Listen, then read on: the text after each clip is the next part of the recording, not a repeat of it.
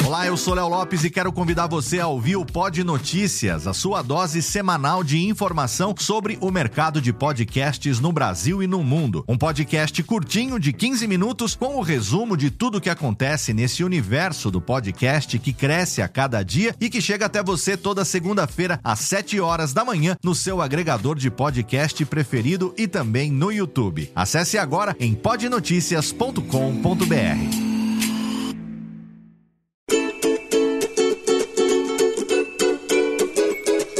Voz Off, o podcast que conta as histórias de grandes nomes, do rádio, da TV, da publicidade.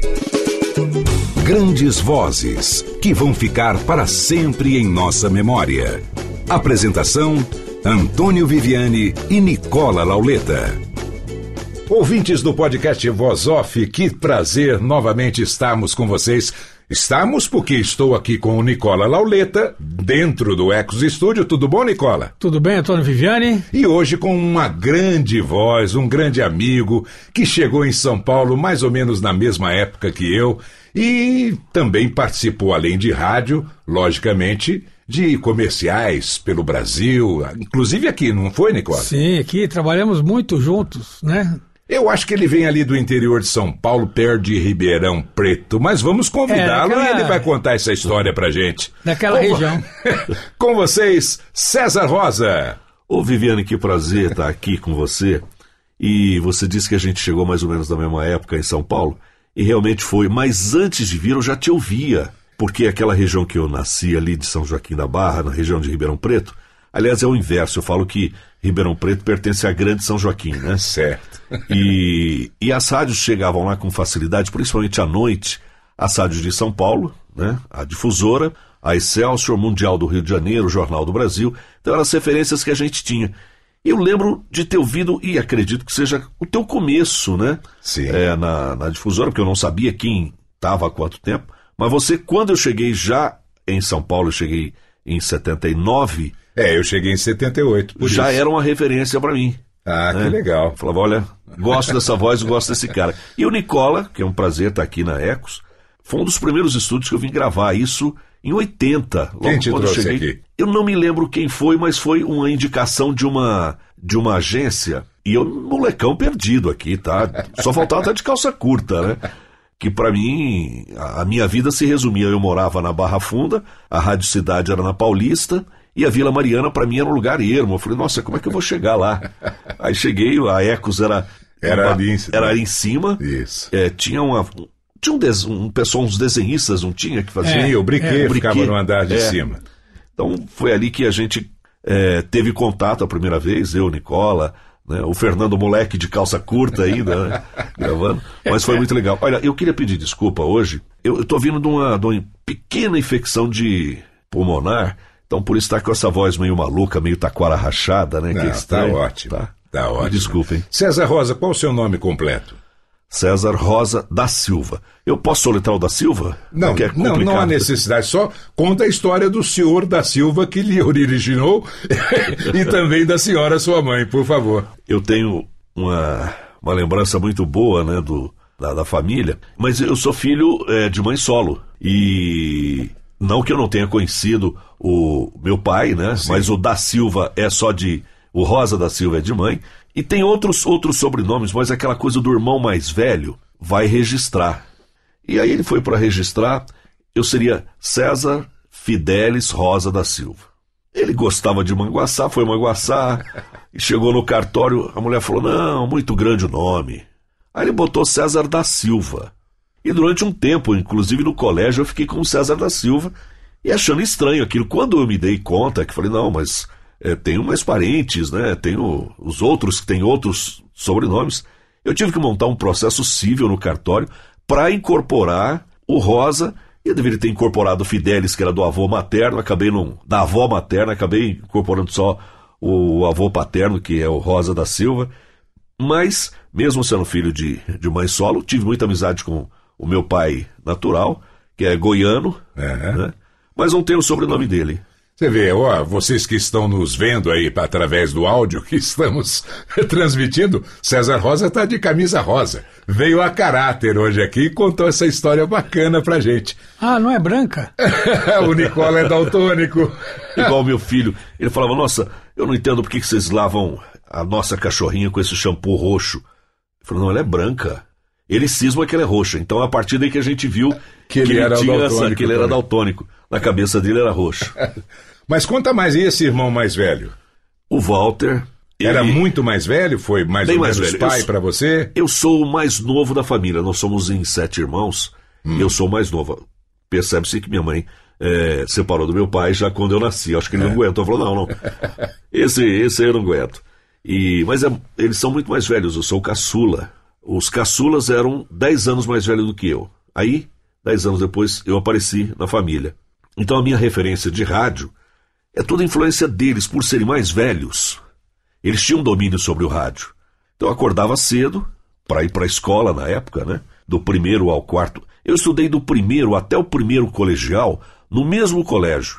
Era sempre o mesmo colégio. Depois é que eles mudaram. O ginasial passou para outro lugar. ah, o colegial, era chamado colegial, passou para outro.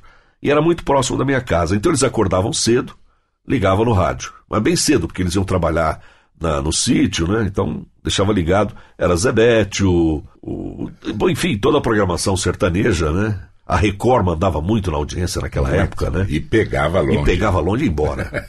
e o som local. Acordava minha irmã, um pouco mais nova, aí ela já falava, não, Zebete não dá. Aí punha na Tupi, com o Eli Correia, dando a saudação dele, do Oi Gente, depois vinha Barro de Alencar. Então, esses caras foram a minha influência. Só que chegava à noite, já fui crescendo. Falou, não, não. Esses aí é que não dá pra mim. Eu quero ouvir o que tá tocando pra gente da minha idade. E lá, E talvez como som. em Poços pegasse, como você já disse, a difusora, a Excelsior em ondas curtas, pegava também durante o Eu dia. pegava, ah, durante o dia, É. em ondas curtas, pegava a Bandeirantes e a Excelsior. Isso, e à noite difusora e mundial. E em ondas médias. É, e, a, e a. Jornal do Brasil. E a Jornal do Brasil. E tinha Tamoios também, que eu gostava muito do Rio de era Janeiro. demais. E todas essas rádios foram, cada uma foi me emprestando um, um pouquinho de cada uma delas. O jeito jovem, apesar de serem duas rádios concorrentes, disputando o mesmo público jovem, mas de jeitos diferentes de apresentarem as músicas, né? A difusora e a Excelsior, e cada uma, você fez as duas, né? Fiz. e cada uma com um jeito de, de apresentar né, a, a rádio, a música, e foram me emprestando um jeitinho de fazer essas rádios. Aham. Eu adorava fazer imitações, eu ficava imitando, ouvindo as músicas que rolavam, e durante o dia, aí ouvindo o Hélio Ribeiro, meio-dia. Pra você ter uma ideia, eu fui trabalhar no escritório de contabilidade, aquelas coisas. O rádio, eu falava no interior, não, rádio não dá dinheiro, não vai fazer isso, não, menino, vai ser gente. E os meus, meus irmãos, esses que eu estava me referindo mais velhos, sempre foram ligados ao trabalho e à vida artística. Um é compositor, o outro era baterista de uma banda. E minha mãe falou: não, esses negócios de artista não dá futuro, não. Você não vai ser locutor. Então você vai trabalhar no escritório. Fui no escritório de contabilidade, escrevia, fazia as anotações, né? Você tinha uns nos livros12, 13 anos por aí. uns 13 anos, mas lançava tudo errado. Porque eu ficava ouvindo o Hélio Ribeiro, aí eu anotava, parava para anotar as traduções. Eu queria mais era fazer aquilo. Eu falava, nossa, que mundo é esse? E o Hélio falava em inglês com o prefeito de Nova York, eu achava aquilo fantástico. E os prefixos das rádios de todo mundo. Ferreira Martins, aquilo, eu ouvindo Ferreira Martins. E no fim ele ainda falava, ah, e tem frequência modulada. ZYK658. Ah, e tem frequência modulada. Eu falei, é nisso que eu quero trabalhar. Eu nem sabia que era frequência modulada. eu quero trabalhar nessa, nessa frequência modulada. E aquilo tudo me encantou. Eu falei, eu vou trabalhar nisso. Fui fazer teste na rádio local quando eu vi eles anunciando, ó, vai ter teste. Eu Como é que era o nome da rádio? Criativo, Rádio São Joaquim Limitada. São Joaquim FM. Não? São Joaquim da Barra e São Joaquim AM. AM, é, não era FM. Não. O FM demorou, Demorou século muito. seclório para chegar lá. Chegou em Ribeirão Preto, mas as rádios não se ligavam que estavam com potencial na mão. Porque os donos achavam que rádio era só aquilo que era transmitido pelo AM. O FM era uma, uma coisa assim. Ah, eu acho que eu vou pegar isso aí para fazer viatura, para transmitir da rua, fazer umas promoções. Eles não imaginavam que aquilo poderia ser um. Era como link, né? Eles viam como Usavam link. como link. É, porque. Para jogar daqui lá pro transmissor, que geralmente o transmissor precisava de, de AM, precisava de água, era um local longe, né? E então, ou era por linha, o link era caro, eles ganhavam a frequência modulada, transmitia daqui, recebia lá e mandava pro ar. Então demorou muito para chegar o FM lá. E eu fui fazer teste no AM. A rádio era precária, bem montada, mas precária. Tinha até o estúdio de gravação que não funcionava, porque não tinha operador, eh, não era todo mundo que queria fazer ou que sabia fazer aquilo. E aí vamos para o teste. Ele falou assim: olha, o teste é o seguinte: essa pastinha aqui tem um monte de comerciais escrito. É o intervalo. Você vai dar o intervalo. Falava Casa Costa, tecidos finos e na Rua São Paulo, amarelinho, o prédio amarelinho da Rua São Paulo, essas coisas do Casa Costa que você compra e você gosta. e você gosta. É lógico que era esse slogan. É lógico que era. E eu fiz o intervalo ao vivo. Nicola, fazendo ao vivo, a rádio rolando. E o cara falou assim: olha, enquanto entrou. Dingo era a coisa mais linda quando aparecia pra tocar, né? Porque era aquele alívio que dava pro locutor. Entrou um Dingo e falou: tá bom, hein, a tua locução, tá muito boa, menino, você é bom. Eu vou ali embaixo te ouvir. Ele desceu, a rádio era no primeiro andar, desceu e eu continuei. Acabou aquela pastinha de comerciais. A técnica de som falou: anuncia a próxima música, anunciei a próxima música. Ele falou: agora vai ter que ler mais, li mais. Vai ter que dar uma nota de falecimento. Depois do gongo você fala: nota de falecimento. Aí tinha um tom. Nota de falecimento. Faleceu o senhor César Rosa da Silva, cujo féretro sairá da rua São Paulo, rumo à nossa necrópole municipal. Li, e o homem não voltava. O locutor que estava para me acompanhar não voltava, bicho. Chegou a dona da rádio. Falou: quem pôs esse rapaz aí? Eu falei: não, eu tô fazendo teste. Que teste? Quem marcou é isso? Você tá despedido. Me mandou embora, Nicola. Eu falei, mas eu nem fui contratado.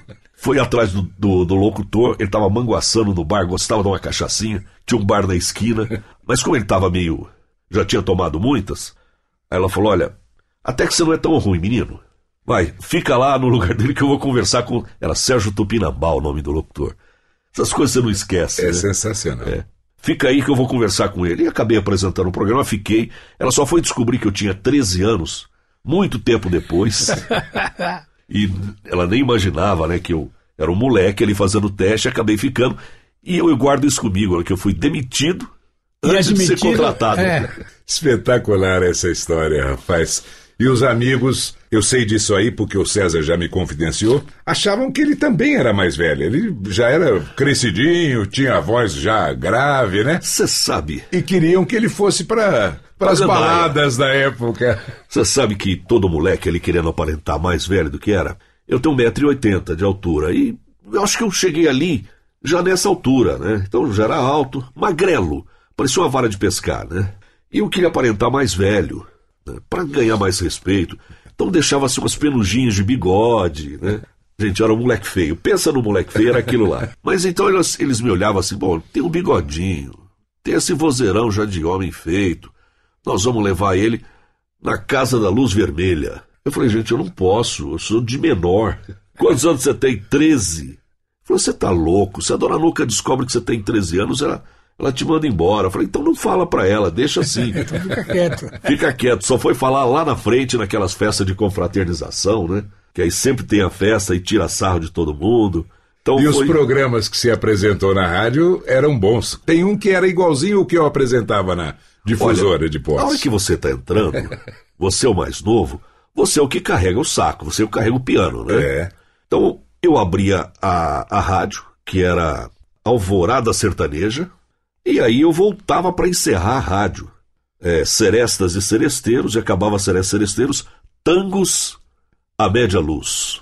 Tangos e boleros. Tangos e boleros. É, como o meu, igualzinho. Tangos e boleros. E, e era bonito, tocava La Comparsita, e você fazia a voz de. Eles imaginavam as pessoas. Ojos verdes. Ojos verdes. Imagina eu desanunciando, né? Aquele vozeirão. E as pessoas ouviram, pessoas mais velhas.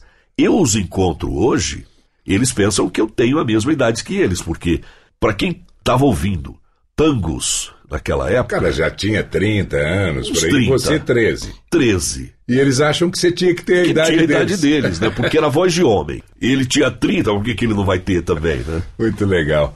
Bom, você ficou nessa rádio até vir para São Paulo ou passou por alguma outra? Não, foi emissora? rápido a passagem por lá.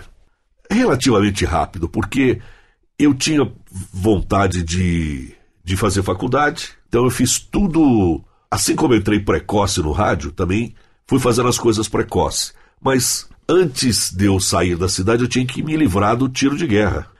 E no tiro de guerra, ele falou: olha, alista voluntário, que aí você vai cair num contingente, eles vão te dispensar, você está liberado, você está um ano adiantado, porque eu faço aniversário em maio. Então, em maio eu pude entrar antes na escola. Então, eu, fico um ano à frente do período normal. Eu me alistei voluntário no tiro de guerra para ser dispensado e não fui. Então, eu tive que, com 16, 17 anos, fazer o tiro de guerra. E acabado o tiro de guerra, eu prestei vestibular na, na Universidade de Ribeirão Preto e passei. Essa universidade tinha uma rádio, chama Renascença. Na, na faculdade é um negócio engraçado porque na mesma classe eu fui para fazer comunicação. Na época era, era comunicação o primeiro ano, mas chamava propedêutica. Dessa comunicação sairia os advogados, os jornalistas, é, Tudo na área de humanas, né? tudo na área de humanas caía ali na propedêutica. Eu fiz publicidade e propaganda. Mas na minha classe estava o Heraldo Pereira, que fez jornalismo, o Datena, que também fez jornalismo, eu que fiz publicidade e propaganda. Então a gente conviveu o primeiro ano juntos. E o Datena e o Heraldo trabalhavam. O Heraldo é, é do interior, mas não era de Ribeirão Preto. Assim como eu não sou, o, Heraldo também não era. Mas a gente morava em Ribeirão. Eles trabalharam, nós trabalhamos juntos na Rádio Renascença, que era a rádio do grupo da faculdade. Ali sim, eu fui ver um rádio mais profissional. Porque, por onde eu andei, era uma rádio com muita vontade de fazer. Mas era aquele. É, é mais pelo ímpeto e mais pela inércia que as coisas aconteciam, se é que é possível. Não tinha assim, vou planejar, vou programar, o estúdio é assim, é assado. Não. É assim que vai, é assim que sempre foi, e vai. Deixa acontecer. De Ribeirão, eu vim pra. Tinha um, um locutor, eu acho que ele gravou aqui com o Nicola, chamava Jorge Silva, só que era o Jorginho Chamberlain. Chamberlain. E o Jorginho eu o conheci lá em Ribeirão Preto. Ele me disse: Olha, São Paulo é terra de louco. Eu tô voltando lá para Minas e vou sair. Mas não avisei aqui ainda. Posso falar que você vem fazer o teste? Me dá o nome do telefone da rádio que eu ligo. Liguei, atendeu um cara. Falei, eu queria falar com o diretor. Pois não, sou eu. Era o Antônio Celso. Calhou dele atender. Marquei o teste, fui, fiz, passei. Então a minha entrada em São Paulo foi através da, da Excelsior. Da Excelsior. O Leão atendeu.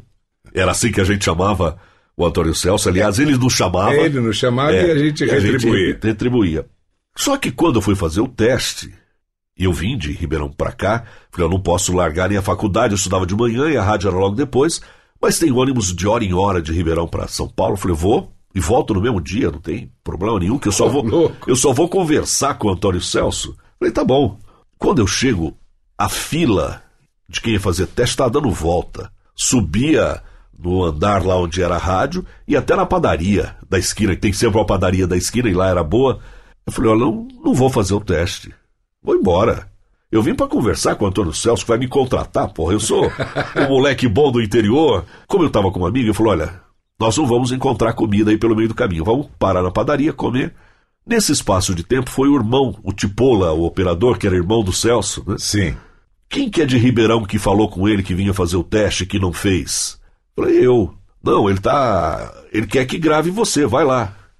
Aí já tinha acabado aquela fila. Aí eu fui, gravei. Ele me chamou, ele estava ouvindo na, na discoteca. Ô Leão, dá pra você começar amanhã? Eu falei, não, não é assim. Eu tenho que ir lá, tenho faculdade, que eu não terminei, trancar matrícula, despedir da rádio. Então tá bom, quinta, isso era uma terça-feira. Falou, quinta. E o jeito do Antônio Celso. Falei, o Celso, é, na- pode ser na segunda?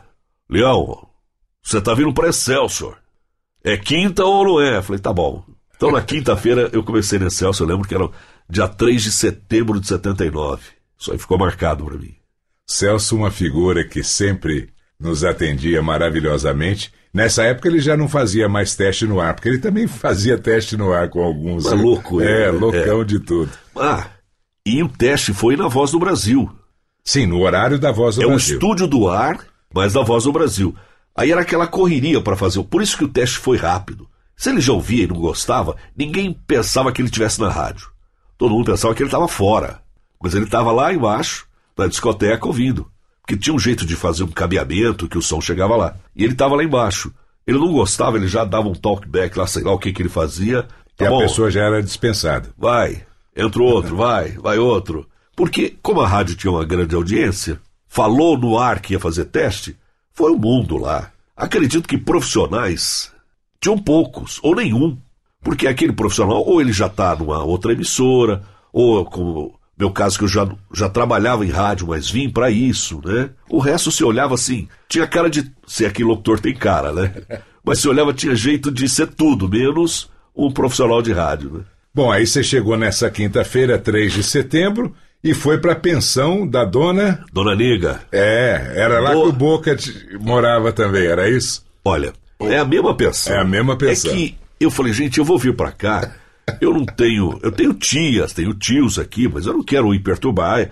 Tem a pensão da, do pessoal da, da Excelsior. Eu pensei que fosse mesmo da, do Sistema Globo. Ah, tá. Não. Aí eu cheguei e falei, então, posso ir lá para a pensão da, da Excelsior? Onde pensão da Excelsior?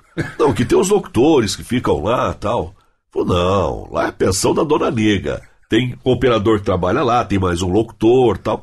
E eu não sabia ainda quem era o locutor que morava lá.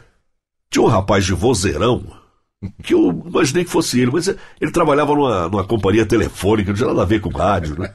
Eu falei, posso ficar no quarto dele? Porque dividia quarto, olha essas coisas. É. Posso ficar então dividindo o quarto? Pode, que eu falei, eu vou ficar no quarto do locutor, né?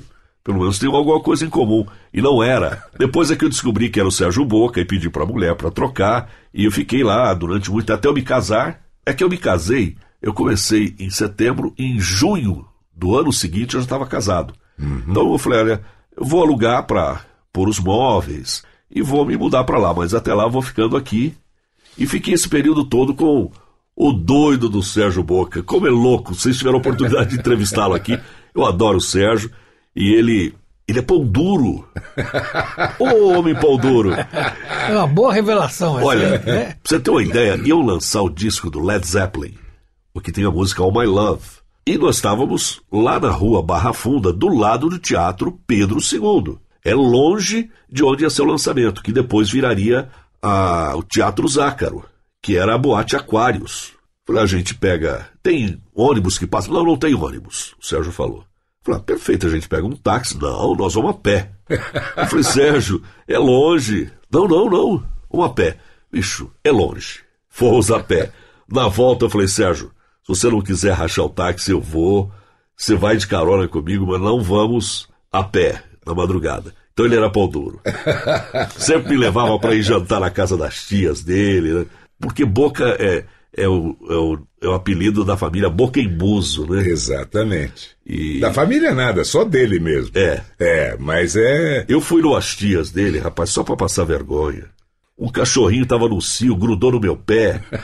E eu na sala com a véia lá vendo. Eu falei, o que, que eu faço agora? E eu chutava o cachorro, ele gostava mais, grudava mais no pé. Ai, e eu esperando a janta, né? Falei, e a mulher falou: olha, bom, vocês querem um cafezinho? Falei, é diferente. Lá em São Joaquim a gente janta. E depois. Uma tá... sobremesa, é. depois um café, um cigarrinho, né? A mulher deu o café e falou: bom, gente, então vocês não reparam, mas a gente tem um jantar marcado em tal lugar que a gente está indo. Obrigado pela visita tal. E o Sérgio quis fazer uma média comigo e levar para jantar na casa da tia, Mas que é jantar fora.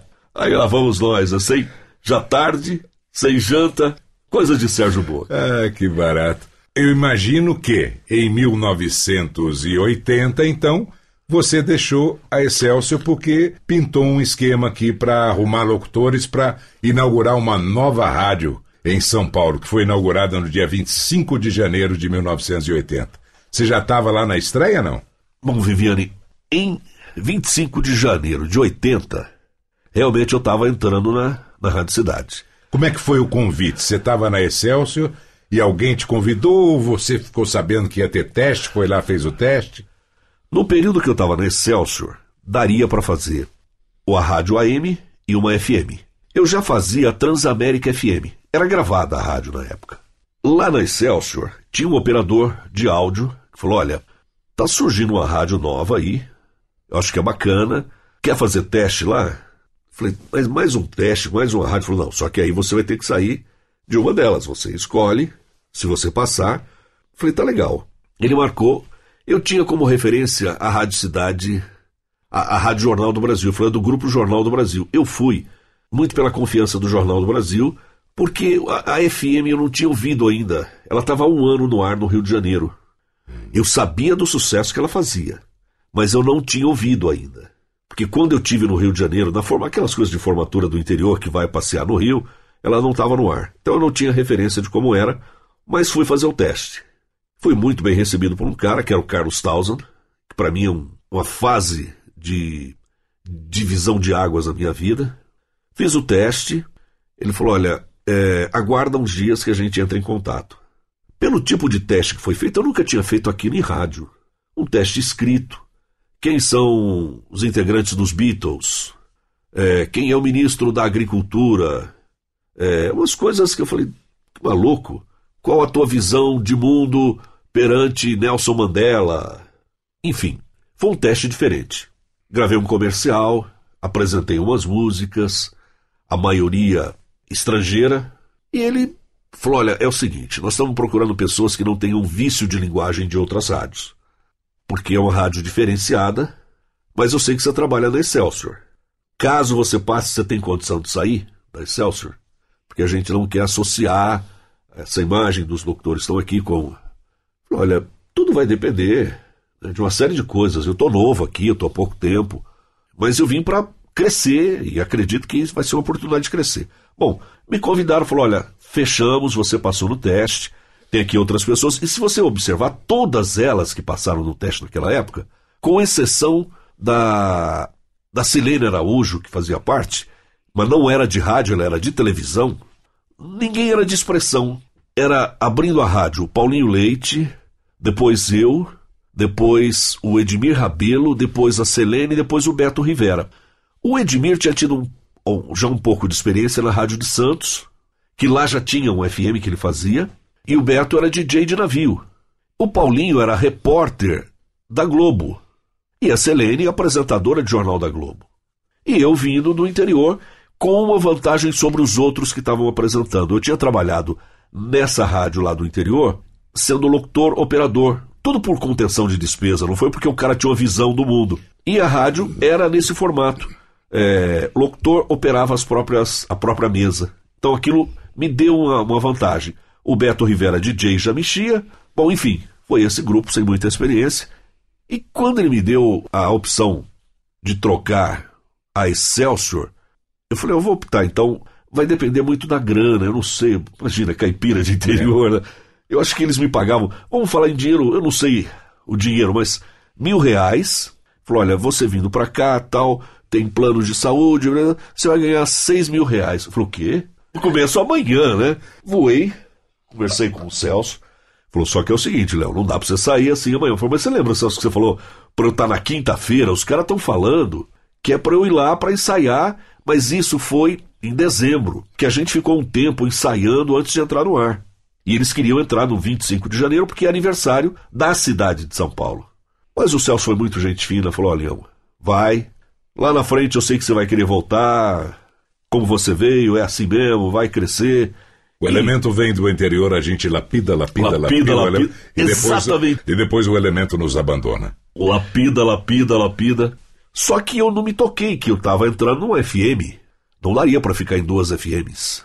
Aí tive que sair da Transamérica. Saí da Transamérica e da Excelsior fiquei só com a Rádio Cidade, mas acho que fiz a coisa certa porque ela criou um estilo e me projetou de tal forma que eu tenho pessoas que ouvem até hoje com referência daquilo que eu fiz com a Rádio Cidade. Pode ter sido bom, pode ter sido ruim, não é essa a discussão. É, aquilo que foi feito para aquele momento foi um divisor de águas na vida de muita gente. E na minha, foi um grande divisor. Porque o Carlos Townsend, ele tinha morado nos Estados Unidos. Ele é de família norte-americana. Tem a mãe brasileira, mas ele estudou lá e fez aquelas rádios é, da, da universidade dele. E o estilo que ele viu lá dos americanos, ele aplicou aqui.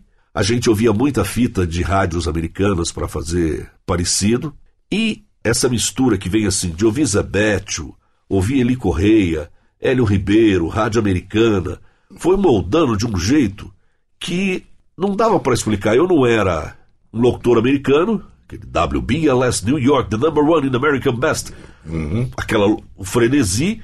Também não era o menino da difusora, não era o da Excelsior, é, não era o Gordar, o é. Acordar, mas era uma mistura. Vocês chegaram a ouvir referência da rádio Cidade do Rio nessa época, antes de entrar no ar? Eládio Sandoval. Sim. É, foi um trabalho que o Carlinhos fez, como a maioria também não conhecia todos. O, alguns já conheciam um pouco a rádio porque viajavam mais. Mas ele fez o seguinte: olha, o horário era um horário de horas pares, né? Abrindo a rádio às seis e até às dez, das dez até às duas, duas até às seis, seis até às dez de novo, com o hiato ali do, da Voz do Brasil. No Rio de Janeiro também era assim. Então ele pegava as fitas daquele cara que abria a rádio, falava, Paulinho, escuta esse menino. Calhou de fazer o mesmo horário que eu no Rio de Janeiro, o Sandoval. Eu, diga-me lá, conte-me tudo, não me esconda nada. Figuraça, Sandoval. Foi o Sandoval. Eu posso que... falar uma coisa aqui? Às vezes as pessoas ficam me cobrando é, gente que eu não tenha convidado ainda. Na realidade, eu já convidei inúmeras pessoas que, por um motivo ou outro, não querem participar de um podcast e contar sua história e tal. O caso do Eládio Sandoval, por exemplo. Ele falou: Viviane, somos amigos, tal, mas eu prefiro não participar. O rádio para mim ficou lá, quem conheceu minha história conheceu. Então é só como uma justificativa para as pessoas que às vezes ficam cobrando a gente de determinadas figuras não terem aparecido aqui no podcast até hoje. E olha que barato, a gente está falando de 40 anos atrás. Então nós estamos falando do Sandoval que realmente fez muitas coisas depois. Ele virou a voz padrão de televisão. Sim, é, é o homem da publicidade. Lá atrás, lembra ele fazendo a TV Manchete. Depois, agora ele faz a Rádio Jornal do Brasil, né? Tá fazendo a Jornal do Brasil FM. O Eládio? Desculpa, não é o Eládio Sandoval, não. É. Fernando Mansur. Ah, sim. Fernando Mansur. Coube a mim não foi imitar o Eládio. Era copiar as coisas do Fernando Mansur. Ok. Pro Sandoval, coube o Edmir Rabelo, que é mais, mais descolado tal. Não era imitar, era saber o que estava rolando. Só para a gente ter uma ideia, o que estava sendo feito com aquela linguagem que ele queria no Brasil. Porque é difícil você pegar e trazer o mesmo clima do que é feito na, na Inglaterra. Olha, tinha a Inglaterra com a, as rádios da, da Capital, né? Mas eles são muito formais as rádios americanas, que são extrapoladas demais. Então, o meio termo foi é, moldado que virou a Rádio Cidade. Tanto a do Rio quanto a de São Paulo. Aí depois proliferou, né? Aquela coisa conversada, bacana. É. O Fernando Malioca, que tem um negócio que é engraçado, eu falava, sabe que ouvindo você, César, na Rádio Cidade, é aquele cara assim que se falava assim, senta aqui no colo que eu vou te contar uma história bem íntimo da pessoa, né? Ele falou: a minha mãe adorava te ouvir porque ela, você conversava com ela. Foi com ela, com a minha esposa, com é. aquela, com aquela outra pessoa. E esse foi o charme que foi conquistado com aquele rádio daquela época. Seu horário era das 10 da manhã às 2 da tarde? 10 às 2 da tarde. É, eu me lembro. Mais tarde, essas pessoas que fizeram sucesso começaram a ser requisitadas por outras emissoras. Aí veio a Jovem Pan, com segundo o Paulinho Leite, o velho Milk, encostou um caminhão de dinheiro porque o Paulinho foi seu coordenador. Falou, Paulinho, olha, você tem esse caminhão de dinheiro aqui, mas eu quero os locutores da rádio. Que a, a Jovem Pan não tinha locução, né? É. Tinha, mas não era a rádio ao vivo, né? Aí fomos para a Jovem Pan, que também foi outro diferencial. Que ano foi esse, César? Eu sou meio ruim de datas, de mas data, eu mas acho foi que 80, foi 84. Você ficou, é, você ficou uns quatro anos é. na cidade, por aí. Eu é. acho que foi 84. 83, e aí fomos para Pan. Então você vê que começou a dividir. Aí depois a Globo convidou outras pessoas daquele grupo. Aí foi separando. Quando a gente saía, o Carlinhos tinha uma, um critério de hierarquia dentro da, de merecimentos, né? Quem fazia as folgas no fim de semana, saía um locutor, ele ia para o titular. Foi o caso do Rony Magrini, que com a, a saída do Paulinho, ele foi com a, sa... a minha saída veio e outro. o cara da madrugada, o cara da madrugada primeiro, né? Vinha pro horário. Do fim de semana ia pra ia madrugada, pra madrugada. Pra treinar e depois. Isso. E, e, foi fazendo esse, esse rodízio. Então foi aumentando o número de profissionais e aumentando o número de rádios com locução ao vivo. Porque a única que fazia locução ao vivo aqui, eu lembro naquela época, antes de Rádio Cidade, era Bandeirantes. Que nem transmitia em estéreo. Era mono. Era Tavinho mono. Sesc. Tavinho Sesc o Índio, Tavinho Sesc. Isso. Mas era uma rádio quase que alternativa, porque ela era uma rádio rock, né? Mas era a única que fazia. Aí depois é, a Rádio Cidade cresceu a rede, aí foi para Belo Horizonte, Recife, Salvador e Porto Alegre e virou um sucesso no Brasil inteiro. Né? Agora, nesse espaço de tempo, eu sempre amei a publicidade. Aí você já tinha a oportunidade de gravar, talvez na rádio, alguma publicidade e saiu para o mercado publicitário também, né? É, eu saí em busca que eu achava bonito aqueles selos que eu recebia no interior. Tinha um que chamava Música e Alegria Colinos, do, do Batista. Falei, olha que bonito isso aqui, eu quero um dia gravar. E fui atrás, eu caí no estúdio Cruzeiro do Sul, só para gravar. Eu queria. Eu gravaria de graça, desde que prensasse para mandar, principalmente para chegar na minha rádio lá do interior. Né? E eu vi que pagava para eu fazer aquilo. E pagava bem. Foi uma época de, de bom dinheiro. E saí procurando numa dessas. A menina falou: olha, você vai, nós vamos gravar no estúdio, porque tem o um Dingo. Aí gravei uma série de coisas aqui com o Nicola, né? Que eu vim essa vez. E a gente teve prêmios, né, Nicola? Que para mim foi uma coisa de outro mundo, né? Falou: olha. E o jeito do Nicola dirigir, reger, era fantástico. Ele tirava de mim coisa que eu não sabia que eu era capaz. Eu digo para as pessoas, ele tira leite de pedra. Leite de pedra. e era fantástico aquilo. E, e, o Fernando também tinha uns. Eles tinham um jeito, tinha, não tem um jeito, de te empurrar para aquele lugar que eles querem e depois falar assim: você fica pensando que você conseguiu. É. Né? É. Isso eu acho fantástico. e foi bom. E aí o mercado viu e falou: opa, tem um menino bom. Só que aí eu fui para Portugal. Quantos anos você ficou na PAN? Uns é que três anos? Uns três anos também. Também. E aí você resolveu ir para Portugal. Fui em Portugal pra, em 90. A já é. tinham passado 10 anos da, é. da estreia da Rádio Cidade. Portugal tinha a Rádio Cidade, que os donos da rádio eram fãs da Rádio Cidade do Rio de Janeiro. Chegando lá, não havia rádio para molecada, para malta. Era tudo rádio para senhores, mesmo tocando coisa para moleque. Um dia ele me falou que foi visitar a rádio, vou bem vestido, porque esse senhor lá deve ser muito sério. Era um moleque de 19 anos, virou um grande amigo desse filho do dono da rádio. Mas ele parecia ter uma voz assim de uns 40, 50 anos e o um jeito de falar. Então eu vou fazer um, uma carrinha, que é uma viatura, um, é. é uma, uma, uma, uma vanzinha. Sim. Ele encheu de equipamentos, porque o pai dele trabalhava para. Era gráfico da Fiat, a Fiat Internacional toda recebia o material gráfico dele, então tinha muito dinheiro. Falou: olha, vou montar esta carrinha e vou fazer bailes. Ligou para um amigo do Rio de Janeiro que trabalhava na rádio. Me arrumou as vinhetas da rádio, da Rádio Cidade? Arrumo. Arrumou as vinhetas, ele encostava do lado de cá e transmitia para dentro do, dos locais que ele queria fazer o baile, dos clubes. Os carros começaram a sintonizar isso na chegada dos bailes. E aquilo falou: não, por que você não transmite mais? Aumenta mais. Ele foi ver que não tinha legislação portuguesa que proibia ele de fazer isso. Não era pirata. Não tinha legislação. Acho que eles imaginavam: ninguém vai ter essa ousadia. Nós já temos duas rádios oficiais FM, opa. Sim. Quem há de querer fazer mais? Ele fez, mandou bota num transmissor potente, chegou a primeiro lugar de audiência.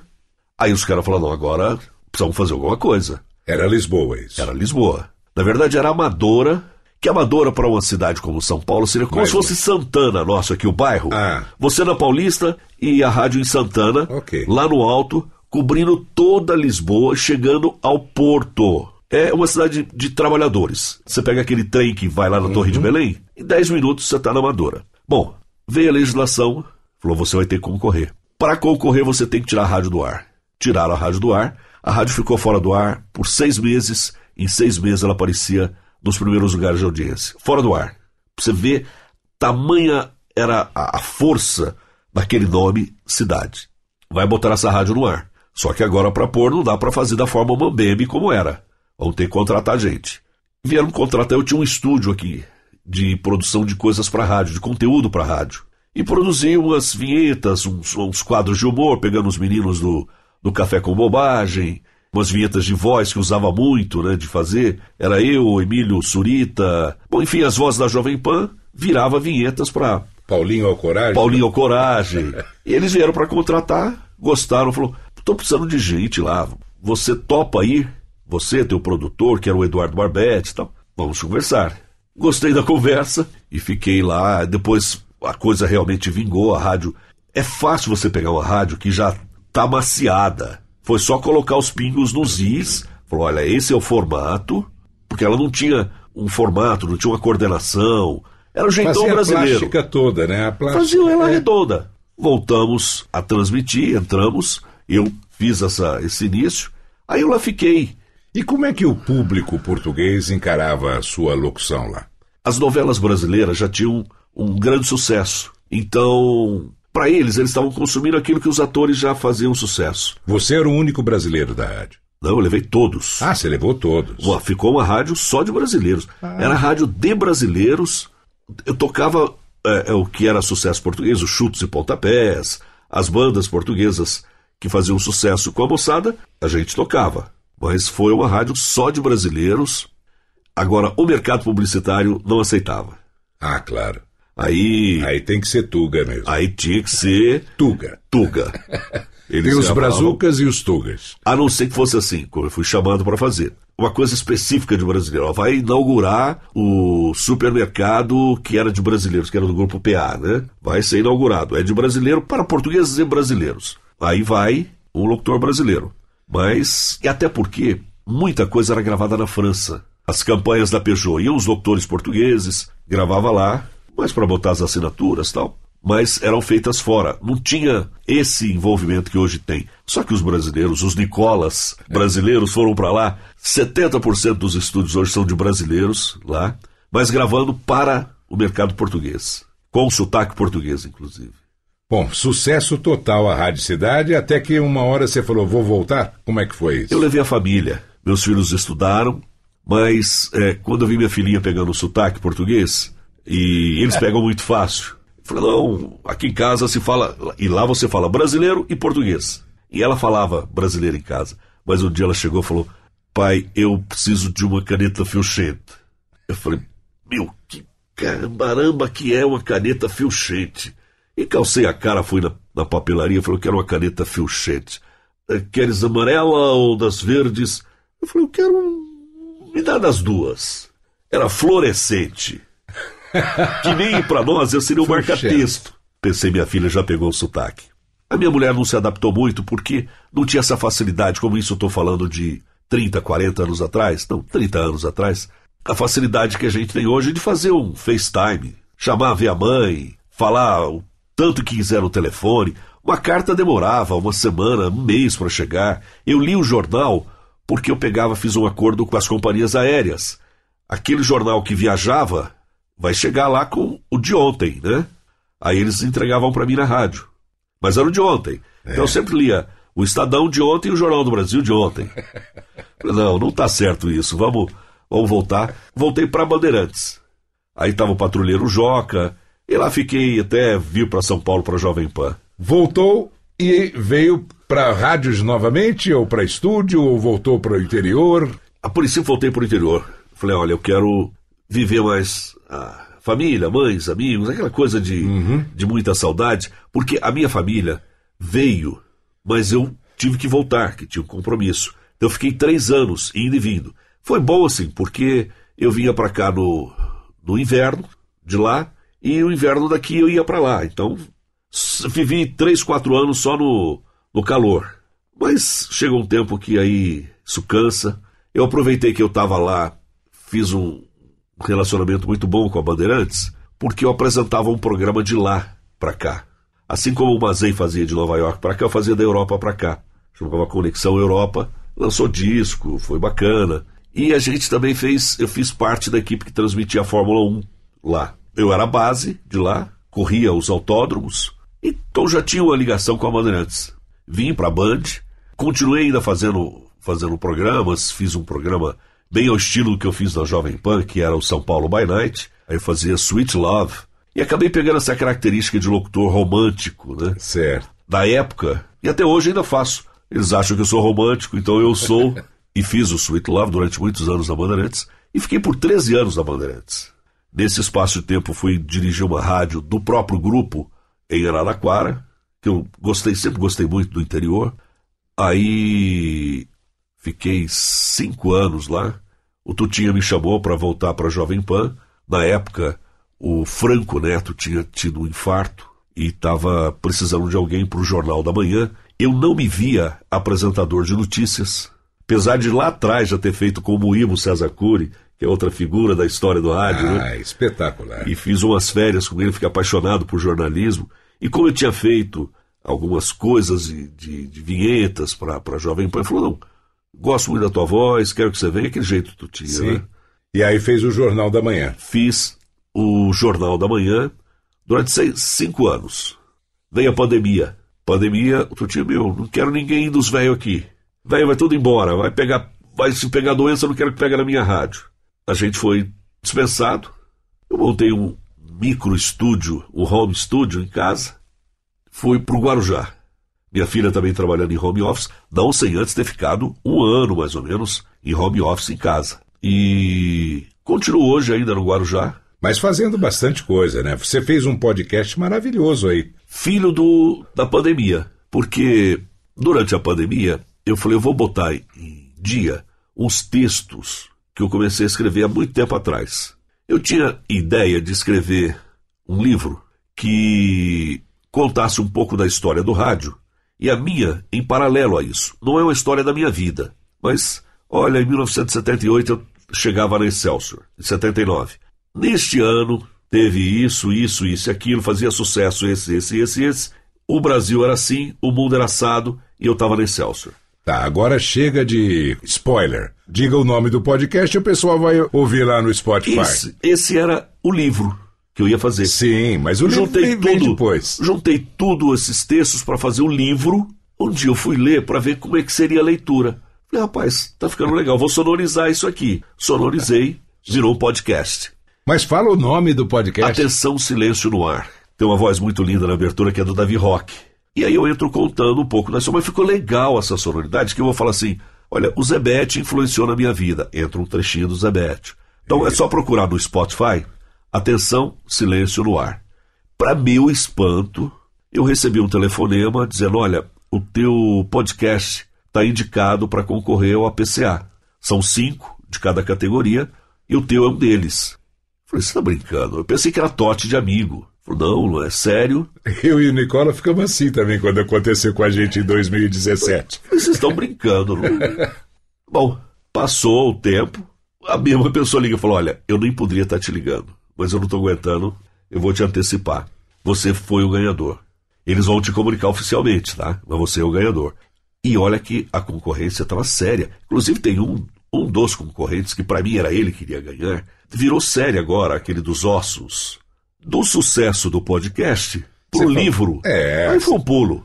Porque você já estava fazendo para ser um livro. Aí a editora me procurou, falou: olha, eu ouvi, me emocionei, gostei, porque acaba sendo uma história interessante de ler. E quem lê, lê assim. Li numa sentada. Aquela coisa de mineiro, né? Eu falo muito de Minas porque São Joaquim da Barra é, é um passinho, um pulinho, tira em espingarda, já é Minas Gerais. E a minha mãe é mineira. Ele tá fácil, de leitura fácil e de ouvir fácil. Ele falou: vamos transformar em livro. Fiz o livro, graças a Deus está na segunda edição. Você lançou o ano passado, né? 2021. Foi. 2022. Dois. Oi, é, foi em agosto. O mesmo nome. Mesmo nome. Atenção, silêncio no ar. Editora Letras do Pensamento. Se alguém se interessar, é só entrar em Letras do Pensamento, Atenção, Silêncio no Ar. Aí tem um, um subtítulo que é Uma Vida nas Ondas do Rádio. Ou procura É. pelo César Rosa, que, que encontra. E você continua produzindo muito e no ar em várias emissoras do Brasil, né? Porque você está gravando para redes. Você produz o conteúdo e rádios compram. Como é que está o Você seu sabe trabalho que hoje? quando eu fui pro litoral, falei, olha, eu preciso trabalhar. Porque eu tenho uma coleção de boletos que eles fazem questão de ser atualizado todo mês. Falei, "Ah, vamos trabalhar. E nessa eu ofereci vários produtos que eu tinha para várias pessoas, para várias empresas, para vários fabricantes de conteúdo e todo mundo aceitou. Então eu trabalho que nem um louco agora, eu não paro. É, graças a Deus foi bom. Eu imaginava assim, ah, desse monte de trabalho vai uns dois, três, né? E agora eu assumi compromisso com todo mundo. Não tem como sair dessa, dessa coisa. Assim, eu escuto o barulho do mar e vou no final de semana. Durante a semana fico fechado trabalhando. Então é, eu produzo programas românticos. Um está na rádio Saudade de Santos, que ela é líder no segmento dela, no segmento Brasil. Tem mais audiência, para você ter uma ideia, que a Alfa FM, em sintonia de aplicativos, tá? Porque ela chama Saudade, a pessoa procura músicas de saudade, vai ouvir a rádio é bem feita, e é o que é um projeto do Ovorus, que é um crânio do. um gênio do rádio e para a Rádio Cidade de Campinas, aí por coincidência é o nome, eles queriam relembrar um apresentador, então eu faço para a Rádio Cidade, e, e uma rede de rádios que retransmitem um outro programa que eu tenho, que é o Sweet Love. Eu preciso um programa desse do César Rosa. Ele vai num e-mail. Como é que te acha? Vai no, no site da, Site. do, da Super Áudio. Ah, Chama Áudio. superaudio.com.br. E também nos meu, no meu site pessoal, que é César Rosa, com dois R's, é cesarrosa.net. Também lá tem o- os links que levam para esses lugares. E continuo gravando. Voltei para o mercado publicitário, que é minha grande paixão, através do, do teu apadrinhamento no, no Clube da Voz, quando eu, eu tive vontade de, de entrar e procurei os amigos, o Viviane estava lá prontamente, me apresentando. Estou gravando bastante, que é outro caminho também que me toma bastante tempo no, No dia a dia, né? No dia a dia. Muito bom. Não esqueça de nos enviar algum material desse de você, da Rádio Cidade, da Rádio Cidade de Portugal, algumas coisas interessantes. Tenho. Porque ao final agora do nosso programa, o Nicola faz um apanhado, Um catadão. um catadão, e ele com certeza tem comerciais que você gravou aqui, vai colocar também. E se você tiver algum preferido, manda pra gente que nós vamos colocar tudo na edição. Eu sou uma lástima de guardar. É. Mas sempre tem um amigo que tem e manda.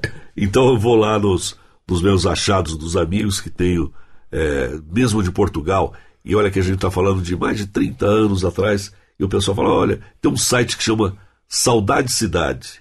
Quem tem material antigo manda para eles e eles colocam no site. Que E eu baixo, eu vou mandar aqui pro Nicola. Beleza, então. Nicola Loleta, com você. O César tem muita coisa bacana que a gente fez, tem muita coisa interessante, diferente, que não era um locutor, locutor, era um locutor, ator. Tem um comercial com você, eu sendo um locutor que não era locutor, e o Viviano assinando. Você vinha gravava a assinatura. eu Ah, vinha é. e fazia o outro menino. Vários, né? Várias Tem, tem situações. vários. vários. O da pizzaria muito legal, que eu ouço com carinho. E acho que esse é um desses, né, que tem É, assinatura. não, a, a- a pizzaria é assinatura. É. Mas tem um do, do aparelho de sauna que ele faz o cara que Mas está na sauna. O outro que é muito legal, que tem assinatura do Viviane, do Walkman, da Sony, que eu faço o moleque correndo com o Walkman velho, e tava pulando. Aí ele fala, não, mas peraí, agora eu tenho um da Sony, que aí Bom. não pulava, aí você assina. Tudo isso você vai curtir logo após o término desse podcast, que a gente teve muito prazer de gravar com o querido César Rosa. Nicola. César, nós vamos nos divertir bastante, porque tem bastante coisa legal. É, foi um prazer estar com você aqui. A gente já tem uma amizade já desde 1979, né? Quando É. você veio. Então, é, é só alegria mesmo aqui. Olha, agradeço a vocês, agradeço a Ecos, ao Fernando, ao Nicola, em especial ao Viviane. E ouço sempre os episódios que vocês lançam e ficava imaginando quando seria minha vez. Chegou. Então, obrigado, meninos, pelo convite e espero que o programa fique bem legal e que as pessoas se divirtam ouvindo. A cada mês, uma nova voz. Hoje, César Rosa foi nosso entrevistado, bateu esse papo gostoso aqui com você. Grande abraço a todos e até o mês que vem com um novo episódio do podcast Voz Off. Antes de finalizar esse Voz Off com o César Rosa, vamos ilustrar algumas coisas que a gente falou na entrevista.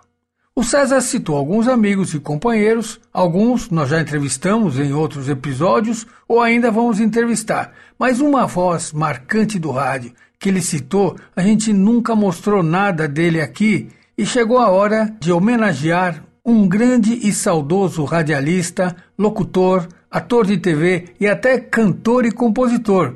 Eu estou falando do Moíbo César Cury, que foi tudo isso. Vamos começar com o ator Moíbo fazendo o papel de um delegado de polícia, contracenando com o grande ator Tony Ramos na novela Os Inocentes da TV Tupi, isso lá pelos idos de 1974. Só um detalhe: o locutor da vinheta de abertura de Os Inocentes foi o grande e saudoso Henrique Regis. Os Inocentes. Com efeito, seu Marcelo. Olha que foi sujeira do gerente, hein? Então, só porque recebe o bilhete azul, você resolve depredar o banco. Mas foi sujeira dele, poxa. Ele não me deu nenhum motivo razoável para me despedir, entende? Quer dizer, ele só me enrolou, veio com tapeação, pô.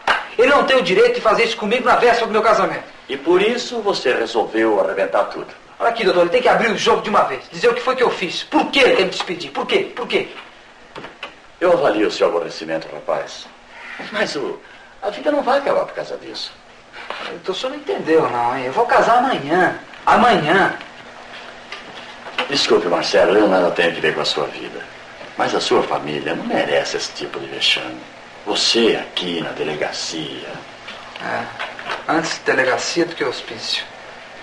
Em lugar de louco e atrás das grandes. Eu sinto muito, Marcelo, mas eu tenho que fazer a ocorrência. Agora, um trecho de uma marchinha de carnaval de 1976, em que o Moíbo canta e é um dos compositores. Eu vou pra Bahia, eu vou me cuidar, com mãe menininha, lá no canto Ah,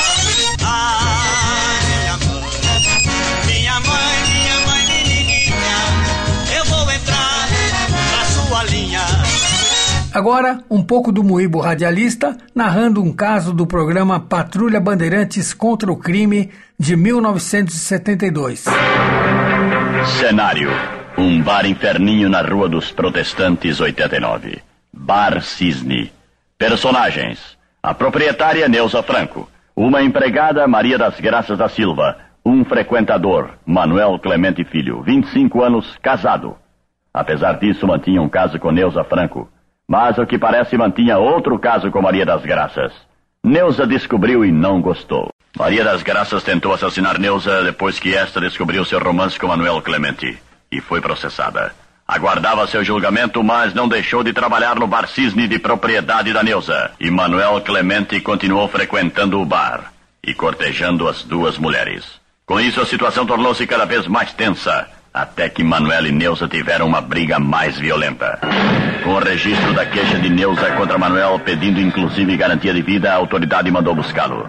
Dois agentes. E como locutor, na abertura do Jornal de Amanhã de 1983 da Rádio Bandeirantes.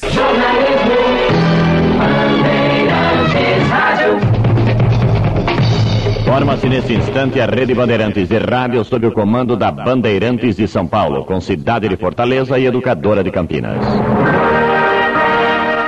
E para fechar essa homenagem ao grande e saudoso Moíbo César Cury, um trecho da declamação da Crônica do Ouvinte. No domingo fui à missa cumprir minha obrigação. Por não ter livro de reza, levei um baralho na mão. Eu fui traçando o baralho, rezando no coração. Naquelas cartas cumpria o meu dever de cristão. Eu estava dentro da igreja, no meu baralho enlevado, não enxerguei perto de mim um sargento ajoelhado, prestando muita atenção e me olhando admirado.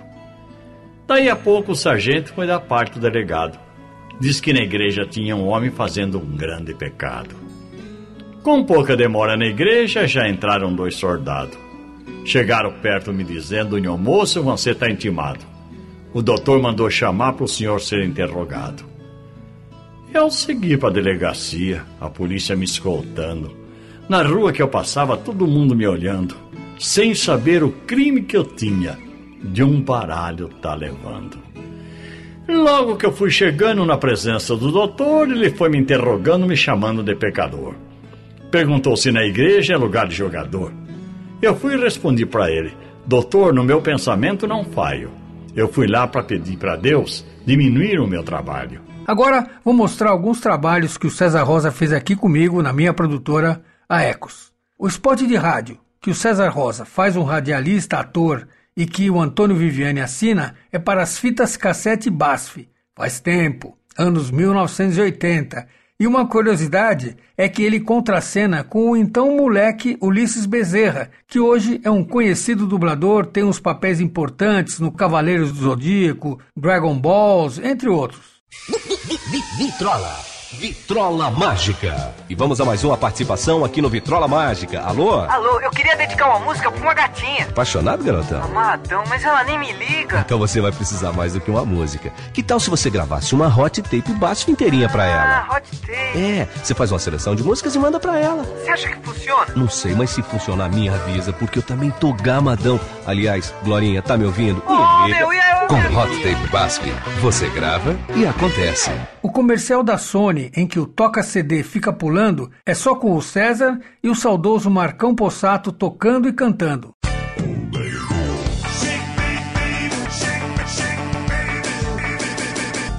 Tá difícil dançar e agitar ouvindo seu Discman? Então você precisa de um Discman Sony com sistema ESP2 anti-choque. Pode pular e curtir à vontade, que a música não pula. Discman Sony com sistema ESP2 anti-choque. O melhor Discman para você curtir seu rock, balada ou aquela banda que você adora. Agora, o César fazendo um texto sério, gravado no século passado, mas válido até hoje, imitando aqueles radialistas antigos que anunciavam e desanunciavam músicas.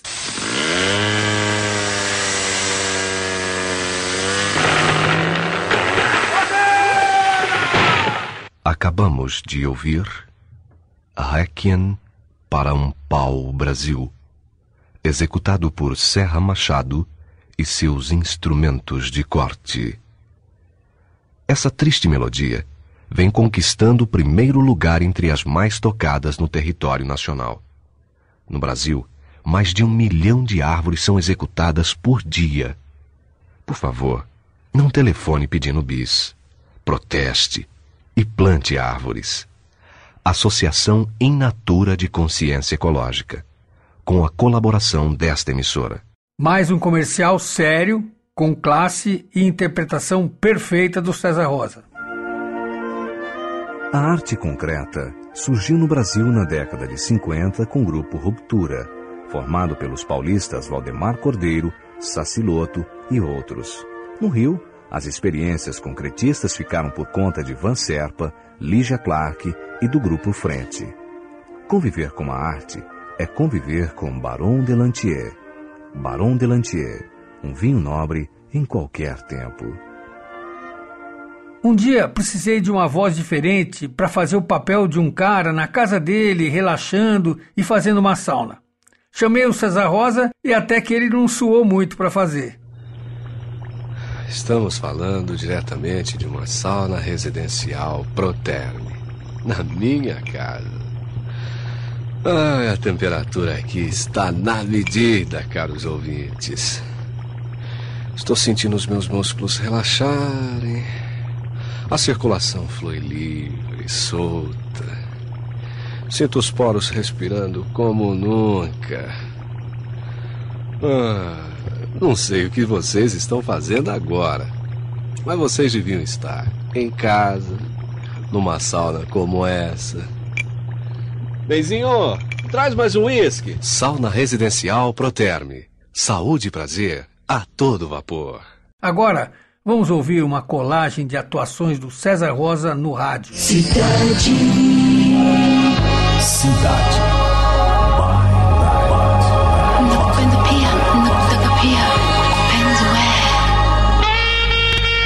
Partir de agora, Duas horas de música e emoção. Cidade by Night.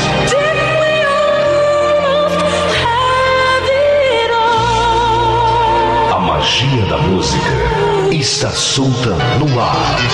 Cidade by Night. César Rosa. Salve, salve, simpatia. Nós vamos juntos nesta quarta-feira, quarta-feira que apareceu com o solzinho linguadinho, né? Com a cara de que vai esfriar a noite de novo, mas é lógico que a gente não pode reclamar, já estamos chegando nos últimos dias do quinto mês do ano. E é lógico, inverno já empurrando o outono, espremendo para fazer bastante frio. Atenção, emissoras afiliadas. Ativando a conexão. Let's go. Conectando. Londres, Roma, Lisboa, Madrid, Amsterdã, Paris, Berlim, Barcelona. No ar. Conexão Europa. Conexão Europa. Alô Brasil, aqui César Rosa com mais uma edição de Conexão Europa. Você vai ter 60 minutos, visto carimbado, para visitar os principais locais da dance music, da house music, enfim, daquilo que está bombando pelo velho continente europeu. A gente tem indicações da Capital Radio. A Feriadão de 7 de setembro só teve comemorações. Em Brasília, no Rio e em São Paulo, o destaque foi para os Astros 2, um lançador de foguetes nacional que desfilou pelas ruas. Em Porto Alegre, choveu e o desfile foi adiado. Em Belo Horizonte, Jânio estava no palanque junto com Milton Cardoso. Quem viajou hoje enfrentou muitos congestionamentos, principalmente na Anchieta e na Castelo Branco. Caixa Econômica Federal e participantes da FUNCEF terão que arcar com rombo de 7 bilhões e 700 milhões de reais. Parte do valor será descontada dos contra-cheques de funcionários do banco e outra fatia será desembolsada pela própria instituição financeira. Urnas abandona projetos após tomar calote de 270 milhões de reais de empresa argentina. A IPSA pediu recuperação judicial 12 dias após receber os recursos da estatal para a compra de equipamentos para usinas de energia eólica. 8 e 42. Repita. 8 e 42. E para finalizar esse voz off, um portfólio caprichado de locuções comerciais do César Rosa. Você já conhece o PagBank PagSeguro? Somos a empresa que democratizou os meios de pagamento. Desenvolve SP, o Banco do Empreendedor, Governo do Estado de São Paulo. Eu vim de longe para começar um negócio aqui. Porque eu sabia que essa cidade era o lugar certo para isso. Meia isso, meia aquilo, meia boca, muita azia. Se você também não gosta desse tipo de pizzaria, vá para Cristal. Pizza Cristal. Para quem gosta de pizza, mas não quer pizzaria. Não é só a agressão física que faz vítimas. O abuso e a exploração sexual de crianças e adolescentes também são formas cruéis de violência. Por isso, peça a seu médico receitar sempre medicamentos manipulados. A energia de uma nova era está surgindo, verde e renovável. Navegadores antigos tinham uma frase gloriosa: Navegar é preciso, viver não é preciso.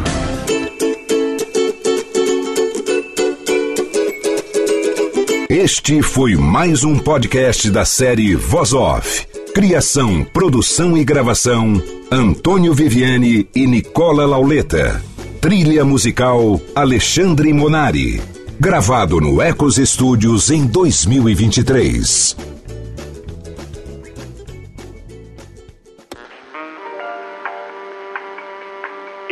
Podcast foi publicado pela Radiofobia Podcast Network. Acesse radiofobia.com.br barra podcast para conhecer e ouvir todos os nossos programas. Ou assine no seu agregador de podcast preferido. Esperamos você no próximo episódio.